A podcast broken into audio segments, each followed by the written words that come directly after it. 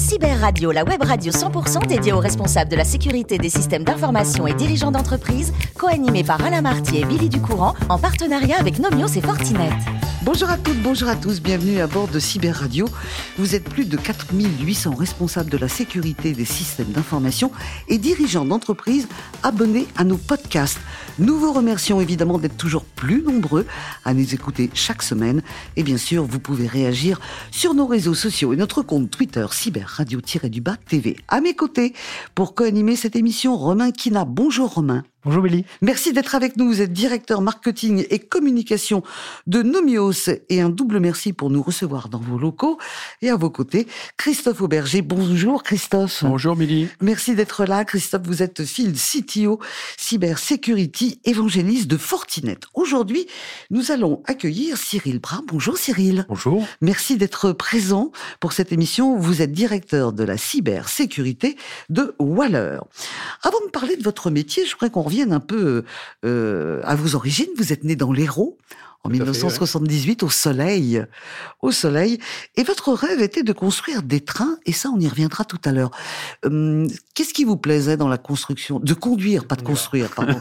de conduire des, des trains, c'était euh, la bête humaine, c'était Jean Gabin? Qu'est-ce qui s'est passé? Je pense que c'est un rêve euh, de beaucoup de gamins, Mhm. qui malheureusement peut-être se perd aujourd'hui, mais euh, c'est- oui, c'était toujours euh, l'idée de piloter quelque chose euh, de- que tout le monde ne, con- ne contrôle pas. Ah, bah ça, je suis bien d'accord. Alors, euh, peut-être qu'un jour, on va vous retrouver euh, dans un TGV en tant que conducteur, mais dans l'immédiat, après ce rêve, vous passez un bac scientifique, donc un bac S, et ensuite vous enchaînez sur un DUT de programmateur. À la suite de votre diplôme, vous allez faire un stage chez France Télécom, et finalement, euh, bon stage, puisque vous allez y rester deux ans. Vous étiez à quel poste à ce moment-là? Alors, Tout jeune comme ça Administrateur système et réseau. En fait, pas du tout dans le, dans le domaine pour lequel j'ai passé mon diplôme. En fait, je me suis rapidement rendu compte que euh, voilà, la programmation, c'était pas tout à fait mon truc. Moi, ce que je préférais, c'était vraiment euh, le fait, un peu comme, euh, enfin, comme ça a pu être évoqué, de, de faire en sorte de rendre un service, en fait. Mhm. Est-ce que c'est pour ça, parce que ça correspondait pas tout à fait aux attentes, que parallèlement vous avez pris des cours du soir euh, au, CNAM? C'est pour fait. ça? En fait, ben, je me suis rendu compte euh, euh, assez rapidement que euh, j'aurais vite fait le tour de, de ce que je fais là, de ce que je faisais là, et que ça allait rapidement être pas ennuyeux, mais pff, je vais être blasé en fait. Donc voilà, Euh, l'idée de, de, de se dire non, ben, on continue les études, on reprend d'une autre façon, parce que clairement, euh, si j'avais fait un DUT, c'est parce que j'avais pas ambitionné au départ de faire des études longues. Mhm. Mais je me suis, voilà, un peu euh, sorti de, de- du confort, en fait, et d'essayer de se dire non, on, on va ambitionner mieux. Alors, c'est loin d'être terminé, parce que euh, les cours du soir, le CNAM, ensuite, on vous retrouve au CCI de Nîmes comme administrateur système et réseau, mais c'est aussi votre première expérience de formateur. Exactement. En fait, Ça, c'est important dans votre vie. hein. tout à fait. C'était un centre de formation et euh, bah, j'ai touché du doigt euh, le fait de transmettre son savoir. Parce que c'est pas le tout d'acquérir de la compétence, mais pour moi, ça me paraît essentiel de la partager, en fait, avec, euh, avec d'autres personnes et d'amener, euh, bah, de faire aussi progresser les autres. Mhm. Alors, euh, après cette expérience au CCI de Nîmes et être devenu formateur, vous allez repasser un autre concours. Cette fois-ci, c'est pour le CNRS et vous allez rester dix ans là-bas. Tout à fait. Alors, vous êtes partagé entre, enfin, au départ, ce sera la ville de Caen et ensuite, vous partirez à Grenoble, c'est ça? Exactement. Bah, le- le- la première affectation hein, sur les concours euh, de la fonction publique, on choisit pas nécessairement Mhm. l'endroit où on finit. Donc euh, voilà, pour moi, ça a été la Normandie. Je vous cache pas que ça a été un peu, euh, Ah bah, au niveau climat, euh, voilà, un peu rude en venant de Montpellier. C'était un changement assez brutal. En plus, ça coïncidait avec la sortie au cinéma du film Les Ch'tis. Donc j'avais voilà l'impression de, de vivre le film. et vous étiez en pleine tempête, l'huile d'olive contre le beurre. Eh ben oui, ça c'est très compliqué. Quand vous êtes revenu pour la deuxième partie à, à Grenoble, en étant maintenant dans cette région, c'est là que vous avez eu l'opportunité de devenir RSSI de Grenoble-Alpes Métropole? Tout à fait. En fait, au bout de, de... alors j'ai passé plus que 10 ans au CNRS. En fait, j'ai passé 10 ans juste à Grenoble au CNRS, mais Mhm. ça fait beaucoup plus longtemps que j'y étais. Vous avez été combien de temps euh, en Normandie? 4 ans. Ah, Donc j'ai passé expédition. 14 ans au CNRS. voilà. Ah, bravo Et euh, oui, en fait, bah, au cours de, de, mon cursus professionnel, rapidement, euh, j'avais envie de m'orienter sur le sujet cyber et de se dire, euh, ok, j'en faisais déjà dans, dans, mes fonctions, j'étais responsable informatique, mais j'étais aussi chargé de la sécurité euh, d'un laboratoire de recherche. Et je me suis dit, j'ai envie de faire ça à plein temps. Donc il y a eu cette opportunité de ce poste qui a été, qui a été proposé de RSSI pour la métropole, effectivement, et qui a été euh, une très belle expérience. Oui, parce que quand on a en charge la cybersécurité d'une métropole, ça veut dire beaucoup de choses. Hein Absolument. Euh, là, on n'est plus sur deux, trois petits axes très précis. Il y a tout. Il y a aussi bien euh, ce qui se passe dans la ville, dans les, dans les villes, dans les régions. Dans... faut tout gérer. Et puis, depuis quelques mois, vous êtes devenu le directeur cybersécurité de Waller. Et là, moi, je me pose la question, quand je vois votre parcours, c'est la première fois que vous travaillez pour le privé. Qu'est-ce que ça change? Qu'est-ce que ça change, franchement? Ça change. Alors, euh, les moyens sont différents? Oui, les moyens sont différents. La manière de travailler est différente. Euh, mais c'est encore une fois, c'est aussi la, la, volonté de voir autre chose, de, de, de, se dire ok, le CNRS j'ai un peu fait le tour, euh, euh, RSSI du métropole j'en ai fait le tour, essayons de voir un petit peu ce qui se passe de l'autre côté. Et aussi en même temps, quand j'étais RSSI de la métropole, j'étais client ouais. avec mes exigences, et là on m'a proposé ce poste chez Waller avec l'idée de, de, faire de la cybersécurité un argument. Et je me suis dit, ben, pourquoi pas? Moi, j'ai suffisamment râlé en étant RSSI sur tous les prestataires qui faisaient n'importe quoi en termes de cybersécurité pour une fois en accompagner un qui veut faire bien et pour l'amener au bout, euh, au bout de la démarche. Mmh. Si on faisait le bilan, c'est plus compliqué, il y a plus de pas restriction, mais il y a plus de contraintes dans le public que dans le privé. On est plus libre dans le privé à votre niveau. Hein. Oui, complètement. Oui, oui, il y a beaucoup plus de lourdeur euh, administrative, hiérarchique. Et puis, si vous voulez faire bouger les lignes, c'est voilà, c'est extrêmement compliqué. En étant à Grenoble, parfois j'avais l'impression de devoir pousser des montagnes. euh, et effectivement, j'ai réussi à pousser les montagnes, mais quand vous poussez les montagnes, ben, vous ramassez des cailloux sur et la ben tête. Voilà. Voilà. Et c'est un homme libre maintenant qui va répondre aux questions de mes camarades. On commence par Romain. Alors, vous dites euh, qu'avoir peur du, so du cloud n'a pas de sens. Mais euh, chaque type d'environnement amène euh, ses, propres lots de menaces. Est-ce que vous pourriez démystifier un peu cette peur du cloud en nous donnant un exemple de menace spécifique euh, et comment vous l'avez traité? En fait, pour moi, la, menace sur le cloud, elle n'est pas différente de la menace qui pèse sur votre système informatique, qui est dans vos locaux, dans vos murs que vous maîtrisez. Les attaquants, eux, sont partout. La menace, elle est protéiforme. Donc, ça n'a pas vraiment de sens en fait d'avoir peur du cloud. Puis en plus, honnêtement, aujourd'hui, tout le monde l'utilise. Le fait d'avoir un smartphone dans la poche, vous utilisez le cloud, euh, que vous le vouliez ou non. Merci. Et euh, vous dites aussi dans le métier de la cybersécurité, il faut se remettre euh, au goût du jour sans arrêt. il faut assurer une veille pour vous et pour vos équipes. Euh, Est-ce que vous pourriez nous donner euh, comment vous faites euh, cette veille et quel temps vous y passez? Par des fils Twitter, par des lectures Et puis combien de temps par semaine, par mois, par jour, je sais pas alors exactement, enfin, c'est, les réseaux sociaux sont un bon vecteur d'information. S'abonner aux bonnes personnes ou aux, bons, aux bonnes entités en fait, pour avoir une information pertinente. L'ANSI communique pas mal aussi d'informations.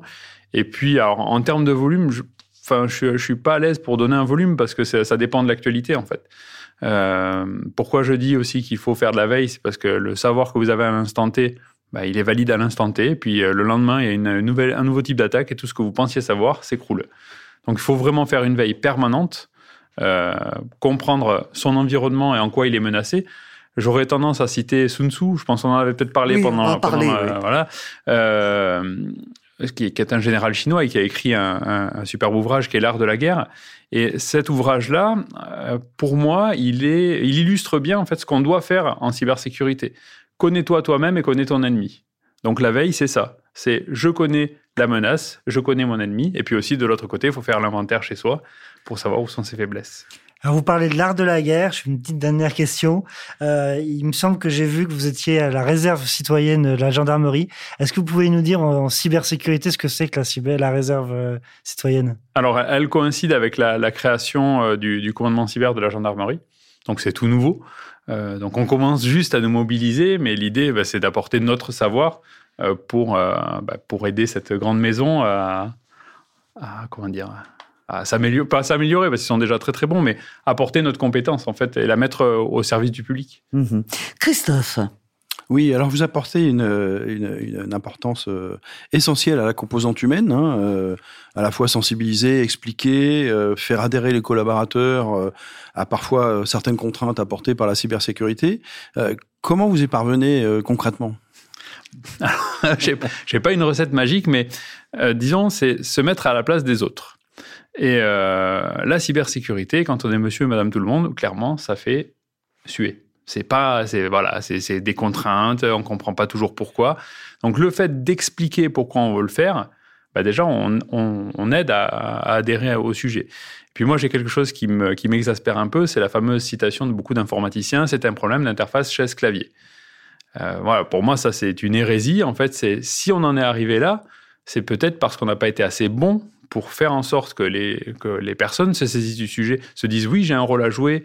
Et quand on arrive à faire ça, en fait, c'est vraiment ce que j'ai réussi à faire, que ce soit chez Waller ou même dans mon emploi précédent, on arrive à transformer en fait les humains en sondes de détection de la menace.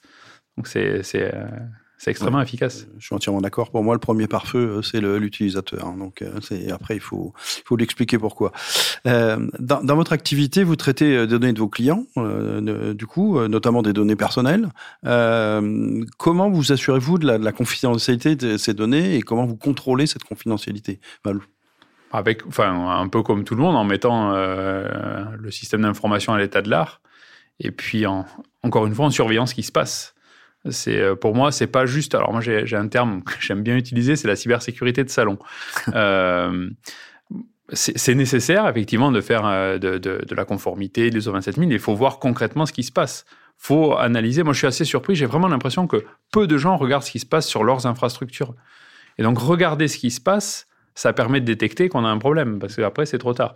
Donc, je ne sais pas si ça répond exactement à votre question, mais moi, pour moi, le, le voilà, l'élément, c'est regarder ce qui se passe très bien, merci, très clair. Eh ben merci messieurs, merci Romain, merci Christophe. Euh, tout à l'heure, en, début d'émission, Cyril, euh, vous aviez ce rêve de conduire euh, des trains. Cette passion, elle est toujours présente, alors différemment. Hein. Et vous avez apparemment dans votre maison une, une pièce qui est dédiée à toutes ces maquettes de trains. Exactement, ouais. c'est l'échappatoire au sujet cyber, c'est d'aller mmh. voilà euh, contrôler ces petits trains. Donc je joue aux petits trains, je reste un éternel enfant, mais je pense que c'est c'est nécessaire pour euh, pour pas se prendre au sérieux. Mmh. Alors vous jouez aux petits trains, mais euh, vous êtes un grand collectionneur. Vous êtes toujours en recherche d'une belle pièce. Alors c'est pas vraiment chiné, hein, des pièces anciennes.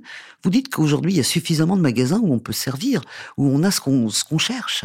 Exactement. Ben, en plus les quelque part les progrès qui ont été faits sur le, le, le, scan 3D L'impression 3D fait qu'à l'heure actuelle, on a des modèles réduits qui sont les copies conformes de, de leur euh, pendant réel. Est-ce que vous avez dans, dans votre collection le train, euh, un train qui ressemble fortement à celui que vous preniez quand vous étiez enfant? non, parce que quand j'étais enfant, je ne prenais pas le train, malheureusement. Néanmoins, j'habitais à côté d'une voie ferrée qui a, qui a fermé et qui a peut-être été à l'origine de, de, de, cette passion des trains. Et par contre, oui, en miniature, j'ai les trains qui circulaient sur cette ligne. Mhm. Le TGV, c'est une superbe réussite française Oui, complètement. C'est ah. une, une belle vitrine. Néanmoins, elle a peut-être un petit peu grévé le train classique où on a tout mis sur le TGV et puis ben, maintenant on se rend compte qu'on manque un petit peu de, de, résilience sur les transports. Regardez, euh, on fait des progrès, on est revenu à certains trains de nuit. Exactement. On est d'une génération, on a connu les trains de nuit, ça c'était formidable.